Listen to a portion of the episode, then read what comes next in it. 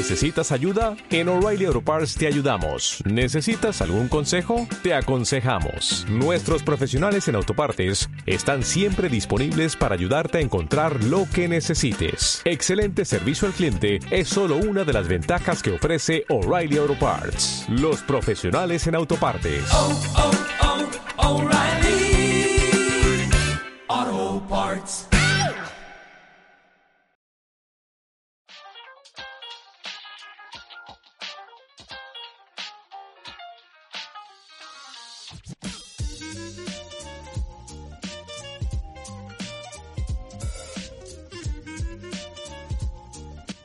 Hola, ¿qué tal? Bienvenidas.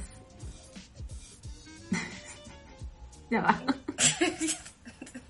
Ok, cero. Ya, ok. No. Y un poco más de emoción. Hola, ¿qué tal? Bienvenidos a este podcast tan interesante de nuestro insólito universo. Ok, ok. Hola, ¿qué tal? Bienvenidos al podcast de Me Pasa con Anet González Parra y Paula Rodríguez Flores. Estamos en un nuevo episodio. Hola, Paula, ¿cómo estás? Hola, hola. Muy bien, ¿y tú, Anet? ¿Cómo, ¿Cómo te encuentras hoy? Bien chévere, ¿no notas algo distinto en mí hoy? Te veo como tu cara por primera vez. No en tengo. muchos podcasts. No, te- tengo el, armatoste que siempre tengo encima de los audífonos enormes de gamer que... ¿Quién, Ya, quién tiene unos audífonos de gamer y, jugar tibia. ¿Quién tiene unos audífonos de gamer y no es gamer? Yo, Anet. sí. Pero ya no. Ahora este, este podcast lo que está dando es billete. Billete, billete, billete everywhere. No, Ojalá. no, Ojalá. Ojalá fuésemos lo suficientemente populares como para poder vivir únicamente de este podcast. A mí me encantaría. Algún día. Algún Yo día. tengo la fe, la fe que algún día llegaremos a, a eso. Hay que proyectarse. Preach. Testify. Sí, en verdad, mu- muchas gracias a todos que en verdad, aunque esto no nos no lo estamos haciendo ni por los views ni por ni por el dinero ni nada, o sea, esto simplemente fue una fue una fue una broma, pero mm, el el podcast lo estamos haciendo porque nos nos apasiona mucho este y nosotras tenemos estas conversaciones intensas todo el tiempo. De allí nació el, el- el querer y que el querer poder com- compartirlas con la gente. Claro, porque seguro, seguro hay gente que le, que le interesa y, y además que es algo que nos gusta, nos gusta hablar hasta los codos. Somos esas personas que mandamos voice notes de 14 minutos, seguro, y decimos, esto es un podcast.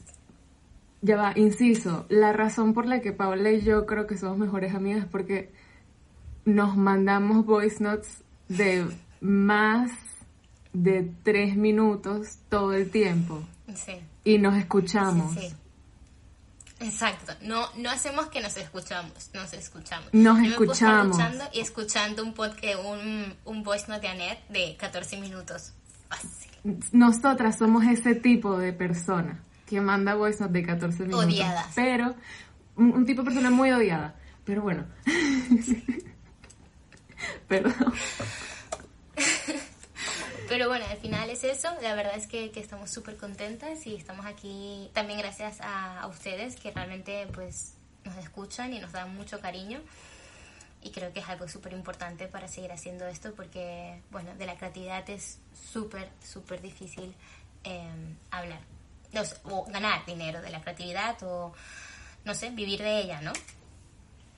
Sí, en verdad nuestra generación específicamente somos una generación que ha caído demasiado en el conformismo, creo yo, y que se nos es demasiado fácil estancarnos en una zona de confort. Y en cuanto al trabajo y el, el- el- el poder establecernos en, en, en algo, como que le repelemos, la- lo- los millennials le repelemos a eso de querer quedarnos en un lugar establecido de- en, en- como en, en términos de trabajo. Y es muy difícil, Exacto. es muy difícil este concentrarnos en, en, en querer, en que, en como, como, O sea, concentrarnos en, estar, en estarnos quietos o en, un proyecto, ¿no? Al final, en, un, en un proyecto específico. Y, pero no solamente eso, como hablábamos en el episodio anterior, la cultura es, está, eh, no es la prioridad, ¿no? del, del mundo. Entonces, la gente creativa tiene que buscar millones, millones de formas de poder eh, sentirse realizada. Y a veces eh, es complicado, es bastante complicado, porque obviamente cómo te mantienes, o sea, tú quieres ser muy creativa, quieres ser este un cantante, quieres ser escritor, quieres ser lo que sea. Pero si estás empezando, por ejemplo, como nosotras, que estamos empezando con el podcast, es realmente difícil vivir de ello, a menos que seas, tengas muchos contactos o ya tengas mucho dinero y puedas meterle dinero directamente a todo lo que tú, tú propongas pero no sé, es, es complicado.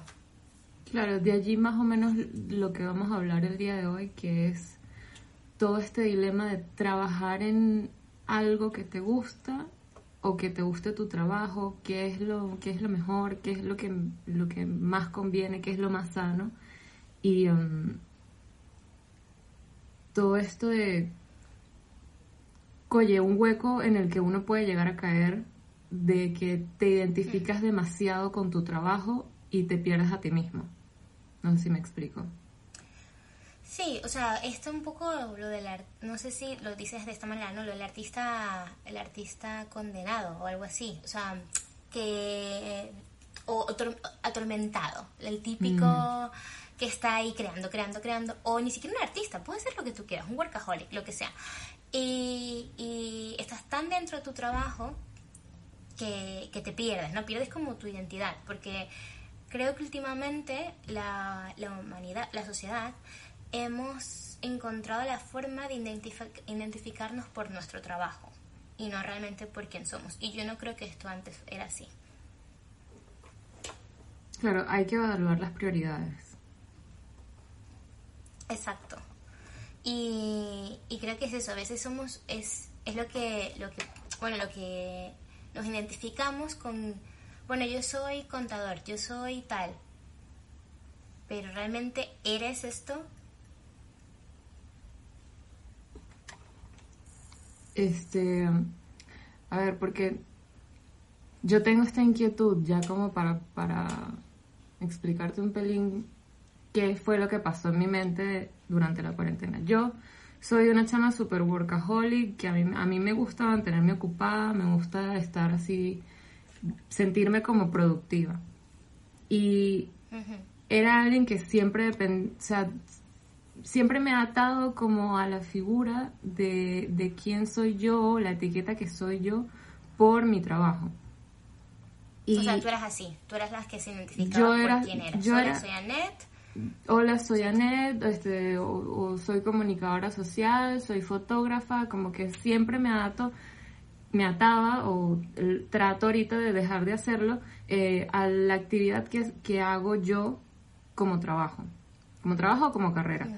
Este, y durante la cuarentena, de repente que nos lanzan el tener que estar en casa, mi, mi, mi trabajo es muy de, de estar afuera y de acción, yo no podía hacer home office entonces entré en un hueco muy grande porque no, no, no sabía quién era finalmente, o sea, me sentía perdida, era como, si, una vez que me quitaron esta actividad y que ya no la podía hacer, ¿quién soy yo? Entonces esa fue como mi, mi gran reflexión de mi, mi temporada en cuarentena, que fue, mi trabajo no me define. Que es algo muy duro.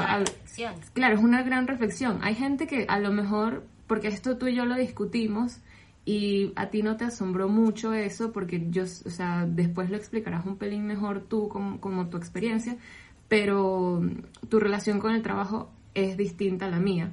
Entonces, como que tú ya estabas un pelín más clara en eso, pero sé que... Y, y, debe haber gente como tú que están claros con eso y como que sí, en verdad yo no soy mi trabajo, pero hay otras gentes que, como yo, no lo reconocíamos hasta, hasta que pasamos por situaciones parecida.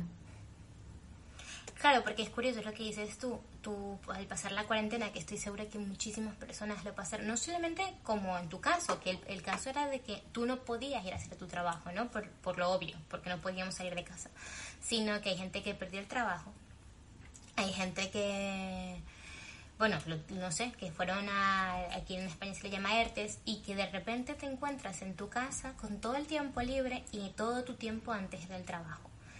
Y, cuando tú me lo comentabas, es verdad, claro, yo por ejemplo sí trabajé en home office, entonces yo no estaba pasando por esa, no, no, es crisis, pero por esa reflexión. Pero me imagino, o sea, me imagino que mucha gente también, imagínate la gente que ha tenido que, que emigrar mayor y ha tenido que empezar un trabajo, o sea, que ya no era, hola, soy fulana de tal y soy directora de la empresa, me lo invento, BNB, no sé, una empresa de tu país, era súper importante, era súper, eras, no sé, la, la voz y llegas a otro país y tienes que empezar de cero y mucha gente se topa con esta, esta problemática de, oye, pero todo esto que era yo, ahora tengo que empezar de cero, ahora tengo, ahora quién soy, o sea, si yo no soy la que ganó los premios o tal, ¿no? Y sobre todo me sabe mal por la gente ya mayor, porque nosotros somos jóvenes y todavía, bueno, la gente, o sea, jóvenes, adultas jóvenes, y estamos en constante crecimiento y, y estamos todavía en un, ¿cómo se dice?, una evolución. Pero a la gente mayor también le pasa esto, yo creo que, y es mucho más difícil. Yo veo que bueno, nuestros padres, nuestros o amigos de nuestros padres que tuvieron que pasar por la misma crisis que dices tú, que es, hostia, no sé, ¿sabes? En plan, ¿ahora quién soy? O sea, soy un, señor, soy un buen padre, soy... Y esto es súper importante que lo tengas definido incluso con el además, y no perderte. Además que es generacional, porque la manera en la que los millennials se relacionan con el trabajo no es la misma que, que fue la historia de nuestros padres, por ejemplo es completamente distinto. Nuestros mm. papás, eh, de verdad, o sea, ellos trabajaban porque porque era el deber ser, porque ellos que, eh, estaban proyectados a, a, un futuro, querían, querían trabajar para poder mantener a la familia y poder como prosperar. En verdad había una visión de la prosperidad a largo plazo y... Claro, era otra economía, era también otro momento y es curioso, pero es lo que hizo la brecha tan distinta entre los, eh, los boomers o, o, los millennials, ¿no? Y es que, mm, ¿cómo se dice? Es que cuando nuestros padres tuvieron que ir al mundo laboral, era, hay que hacer dinero, eh, en tú lo mejor que tú eres bueno en matemáticas, pues contador, tú eres bueno en no sé qué, tal, Realmente no había esta, esta, ¿cómo se llama? Esta filosofía de persigue tu sueño. Cuando sus, tu sueño, cuando nuestros padres fueron padres, quisieron que no tuviéramos eso.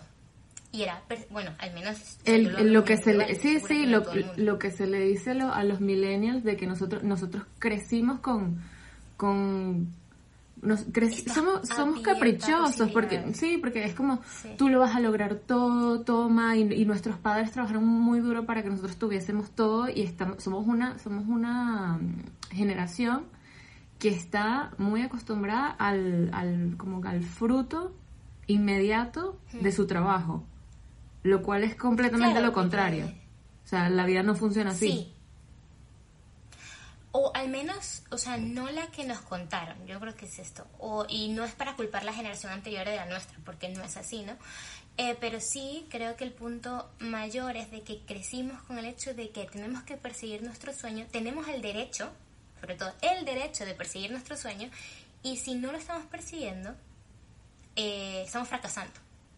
Y si no lo hacemos, estamos fracasando, porque además, obviamente, tenemos mucha más exposición a las redes sociales y vemos cómo todos los demás están persiguiendo su sueño. Y ahí es donde yo creo que llega también el, el no sé cómo se dice, la frustración de, mira, pero fulanito está persiguiendo su sueño en las Maldivas y tiene mi edad y yo no lo estoy haciendo, entonces soy un fracasado. Y ahí es donde yo veo como cómo lo que nos pintaron o lo que nosotros nos creímos realmente no es así, porque al menos nuestros padres cuando eso, cuando como lo dices tú, cuando iban a trabajar iban a trabajar para la familia y para tener un domingo una parrillada en su casa, aquí la cervecita, aquí los amigos, yo soy buen padre, yo soy buena madre y era otro tipo, era más por la familia y si te, te quedabas sin trabajo o algo así, tenías tu familia, que era como al final de donde te agarrabas.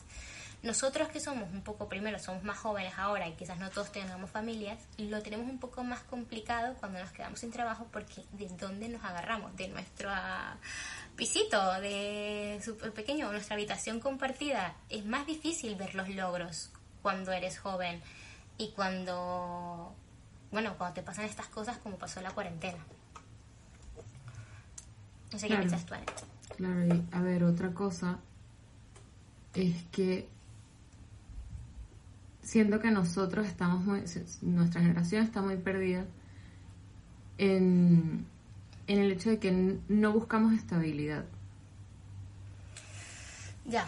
Porque, a ver, nuestros papás, una vez que se, que se, una vez que conseguían un, trabajo o estaban muy, eh, muy ligados con una empresa, o sea, él eran fieles a su empresa, pasaban años allí.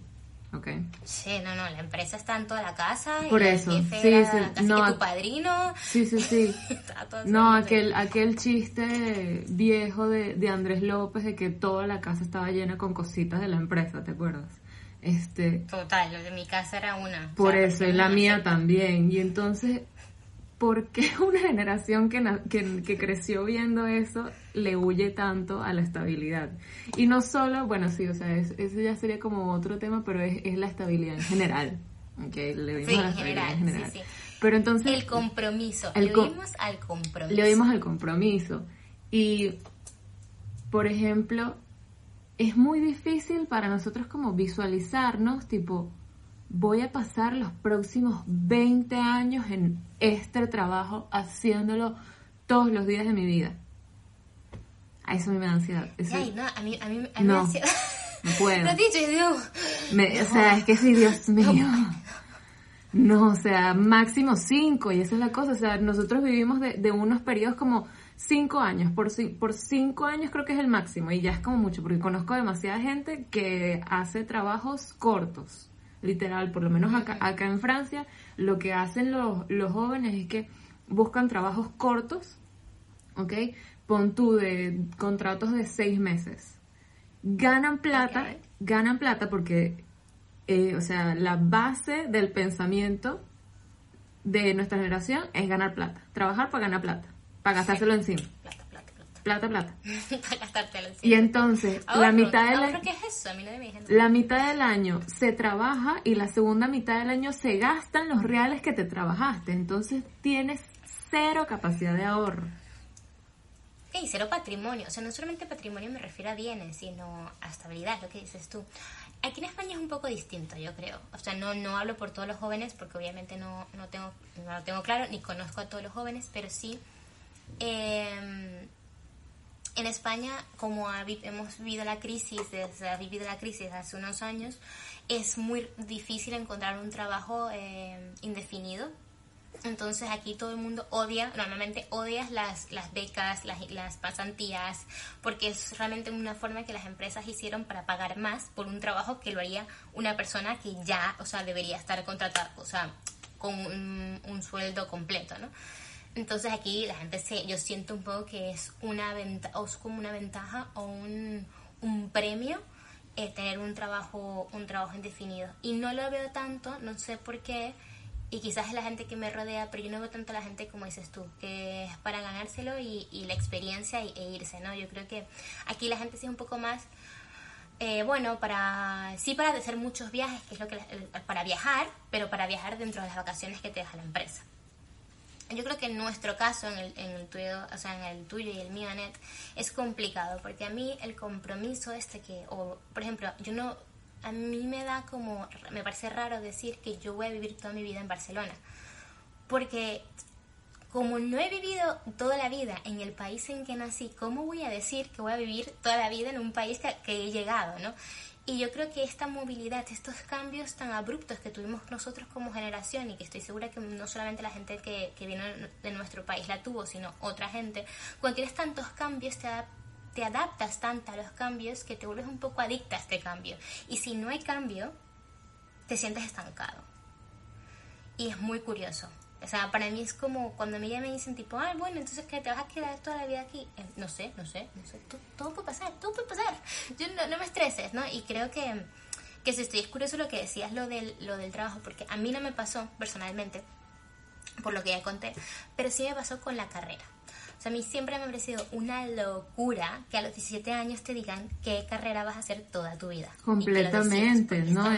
A unos, a unos pichones que que conocen cero de la vida y que no tienen ni idea de todas sus capacidades o tan, tan fácil como que coño se debería aprender antes de escoger una carrera universitaria tienes que tener este como bases de, de economía pero tipo de, de, gestión de ingresos. O sea tienes que saber como distintas cosas que no te enseñan en la universidad antes de poder decidir una carrera.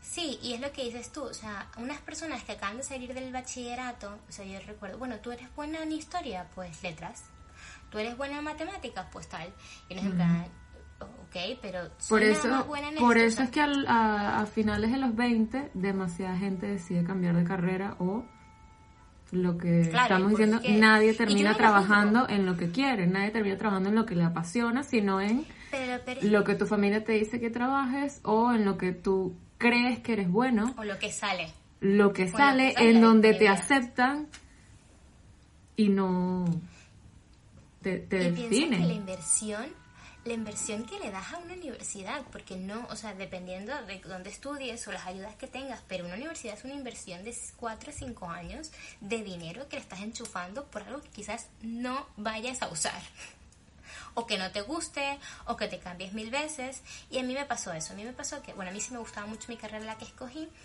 pero como... Yo aprendí a quererla con el tiempo. Yo al principio fue como un poco duro, pero al final me gustaba mucho. La cosa fue que yo emigré para hacer la carrera. Y al emigrar a hacer la carrera, como que mi sueño era terminar la carrera. Era un poco raro, porque claro, todo se complicó, ya esto es agua pasada, pero como todo se complicó tan fuerte, yo eh, llegó un punto que yo no sabía si iba a poder terminar la carrera con todo lo que estaba pasando. Entonces, para mí era remar, remar, remar, remar hasta terminar la carrera. Y yo era humanista y remar, remar, remar. Y cuando llegó la, la graduación, recuerdo, que, o sea, me gradué y estuve como cinco segundos en el podio recibiendo el diploma o ni siquiera el diploma, porque el diploma te llega como dos años después, o sea, el certificado este que ya no sé de dónde está, y te bajas y yo recuerdo tener como un vacío de todo esto para cinco segundos. La gente a mí no me pregunta si tengo una carrera, si no la tengo. Incluso cuando vas a trabajar es muy poco probable que te pregunten dónde está tu diploma. Hmm. O sea, es súper raro. Y es como, me recuerdo de pensar, ahora lo que tú dices, ¿quién soy? Ahora que estoy o sea, desempleada, eh, haber terminado mi carrera, en ¿what? Ahora cuál, o sea, y me acuerdo de sentir un poco en y es complicado, o sea, para mí era esto, ¿no? Lo que dices tú. Para mí yo me definía por lo que estaba haciendo, por ser estudiante, sobre todo era ser estudiante. Yo soy estudiante, a mí esto no me aplica, yo soy estudiante. Bueno. Y ahora eres adulta. Sí, a ver, hay un ejercicio que le escuché hablar a una, a una coach en uno de estos tantos muchos podcasts que, que, uno escucha, que ya ni me acuerdo cuál es, perdón. El este, benchmarking que uno hace. Perdón por este, este mal research, pero la chica lo que decía era que uno está demasiado acostumbrado a vivir bajo las etiquetas. ¿Ok? Y uno normalmente cuando uno hace su pitch personal, sabes que conoces a alguien y lo que vas a hacer es lo básico, presentarte a ti mismo, uno termina cayendo siempre en decir, pon tú, o sea, nosotros como somos inmigrantes, siempre decimos nuestra nacionalidad. Este, nacionalidad, carrera, trabajo. Entonces, un speech, un pitch perdón, súper básico, es que sí, hola, soy Anet, soy venezolana, eh, soy fotógrafa y bueno, yo ni siquiera digo que soy comunicadora social, porque no lo ejerzo, ¿entiendes? Pero sería como una de más que, que diga. Y claro. el ejercicio de esta, de esta chica lo que decía era como trata de definirte a ti misma sin tener que decir ni tu carrera, ni tu nacionalidad, ni tu género, ni, ni tu joven, ni nada. O sea, ve de verdad a la raíz. Trata de quitarte esas etiquetas y ve de verdad a, ve de verdad a la raíz. O sea, a, a, lo moral, a lo, que, a lo que te hace grande como persona, lo que te hace trascender, porque, o sea, uno cuando conoce a alguien nuevo, uno no termina diciendo cosas que en verdad a uno le dan valor. O sea, uno no, uno, un, en vez de decir, oye, yo soy responsable, yo soy, yo soy creativa, yo soy es yo soy buena hija, yo soy, yo soy leal, yo soy buena amiga. Eh, uno no dice nada de eso. No, uno dice sí, y lo peor es que así también buscas a gente o encuentras a gente que quizás estén interesados por esas etiquetas, por la etiqueta donde trabajas, por la etiqueta donde vives, por la etiqueta de que estudias, ¿no? Y, y te, te, pones en ese, en ese jarroncito o ese envase y nada más conoces a esa gente de ese envase, o sea, porque... Claro, pero nos definimos entonces como, como estamos muy conscientes de la noción del éxito y del fracaso y lo único que vamos a decir mm. son como como medallas, como, como las cosas de las que nosotros estamos orgullosos, lo cual está muy bien porque está, está, tienes que ser orgulloso de tus logros. Pero eso es lo único que uno va a terminar resaltando siempre. Uno no va a mencionarle sus fracasos a la gente cuando las, apenas las conoces. No, y eso es lo que dices, es que el, no te define, o sea, realmente te define lo que, o sea, tú puedes ser, imagínate, alguien me dice que, es, que eres trabajador en Silicon Valley de no sé qué carajo, o sea, me lo invento, ¿eh? Y ya yo pienso que, bueno, esta persona tiene que ser así, tiene que ser quizás un geek, o tiene que ser una persona súper inteligente, y quizás e, esto a mí no me agrega nada para esa persona. Yo no sé si puedo realmente establecer una relación con esta persona porque no tiene nada que ver. Sí, quizás somos gustos distintos, pero yo tengo millones de amigos que tienen gustos distintos y somos amigos porque en el core cuadramos. Y mm, yo creo que hay que alejarnos, ¿no? De esto de... A ver, yo sé que es un poco raro decir, hola, soy Paula y soy muy leal, o soy Paula y tal, pero quizás alejarte un poco de, de, de estas estructuras tan pesadas, ¿no? Porque al final las cosas están muy... O sea, ahora mismo es lo que dices tú, ya nadie, o sea, es curioso que todo el mundo diga lo del trabajo, pero nadie diría, hola, soy Paula y estoy desempleada porque le tenemos un rechazo al fracaso de una manera y no nos damos cuenta que el fracaso es otra cara del éxito y que está ahí y que todos lo estamos viviendo a nuestra manera, porque quizás, ok, yo tengo, o sea, tengo el trabajo y no estoy fracasando en el trabajo, pero quizás estoy fracasando en mi relación amorosa o quizás estoy fracasando en, en como, como hija y tenemos esta, esta noción de esta persona es exitosa, la tiene que ir súper bien y es perfecta, entonces ya está. Y es, no, no, o sea, creo que esto lo hablamos también en otros episodios anteriores, que es este miedo a que a estar tristes o estar mal. Y, y no, o sea, hay que, hay que abrazar lo que venga, un poco. Y a mí me da mucha risa porque hablando lo del fracaso, vi un, un meme de, de Monopolio para Millennials que decía, era Monopolio para Millennials, no ahorres, nunca te vas a comprar una casa. y me murió de o sea, además que era como, no, nunca te vas a comprar la casa, además el, el, el dashboard, ¿cómo se dice esto? El, donde se juega. El teclado. Está, no, el, tablero, el, tablero. El tablero. El tablero está on fire. O sea, es como, todo está mal. Let it go. O sea, ya está. Y es verdad. Y me dio mucha risa porque es un poco verdad. No es que todo está mal, hay que ser positivo. Pero no te... O sea, antes era eso. Mira las casas, mira las cosas que tengo, mira los carros, mira todo. Mm, no, ahora ya no, porque las cosas pues van a otro ritmo, van a otro movimiento y y ya nos tenemos que dejar. Yo creo que el mundo nos está obligando un poco a dejar de definirnos por, por lo que tenemos o por lo donde trabajamos. Claro. Bueno, por todo esto, como que quiero nada más hacer un inciso de que no estamos diciendo que los millennials somos, somos la peor generación, porque pareciera que sí. Y no, no, no, nada que ver. O sea, creo, que lo hemos tenido difícil la hemos llevado dura, pero creo que cada generación ha tenido distintas cosas este, buenas y malas y lo yo creo que lo bueno de nuestra generación es que estamos muy concentrados en el presente. Sí es verdad que no nos importa mucho el futuro, sí es verdad que nos da miedo el compromiso, sí es verdad que nos da, nos da, y nos da ansiedad la estabilidad este, y proyectarnos a futuro y planear a largo plazo, pero siento que somos una generación que está muy consciente del presente y de vivir la experiencia y otras, o sea, otra, otra gente o los adultos podrían decir que somos muy egoístas. Sí, pero creo, yo creo que somos self-centered, pero estamos como enriqueciéndonos a través de las experiencias que vivimos, lo cual... Claro, yo espero que, que todo esto seguirá con el tiempo, ¿no? Pero yo creo que sí, es verdad que somos, pensamos más en nosotros, pero pensamos más en nuestra felicidad. Y yo creo que la generación anterior no pensaba casi en, o sea, sí, seguro que sí. O sea, estoy seguro que los más mandatarios. No, porque para ellos la no, pero para que para ellos la noción de felicidad era la felicidad comunal en familia. Claro, no, no, eso es lo que quería decir. O sea, los nuestros padres era como la felicidad es la de mi hijo, es la y no, y así yo creo que mucha gente salió frustrada porque realmente si no te cuidas tú es muy difícil que, que, seas una persona válida, válida. O sea, una persona productiva para los demás y no estás pendiente de, de tu felicidad. Y nosotros yo creo que intentamos realmente estar, intentamos estar como, aunque sea, completos. Pero me refiero que, que bueno, que obviamente que hubieron, obviamente los adultos que estaban en poder, me refiero a los, a los ya a la gente mayor que está en el poder en las políticas, que nada más pensó en sí misma y que por eso es que el mundo se está jodiendo. Pero, o sea, me da mucha risa porque sí, somos los más egoístas, pero no fuimos la que llevamos al mundo donde está ahora.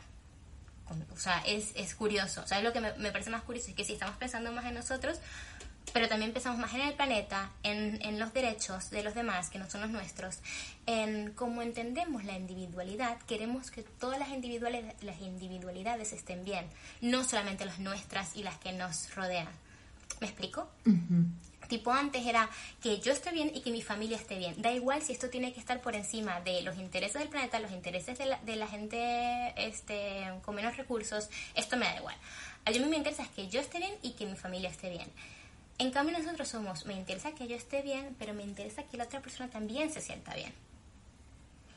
Y por eso somos, somos más aware, somos como, estamos mucho más atentos, no solamente a nosotros, sino que los demás tengan también una estabilidad. Y esto es algo yo creo nuevo en nuestra generación. Y que también, pues digo, hay que también decir cosas positivas de nosotros porque, a ver, que nos ha tocado muy difícil y que hay que ser positivos porque yo creo que sí, que saldremos adelante. Ok, mira, ya como para ir em. para ir cerrando, este,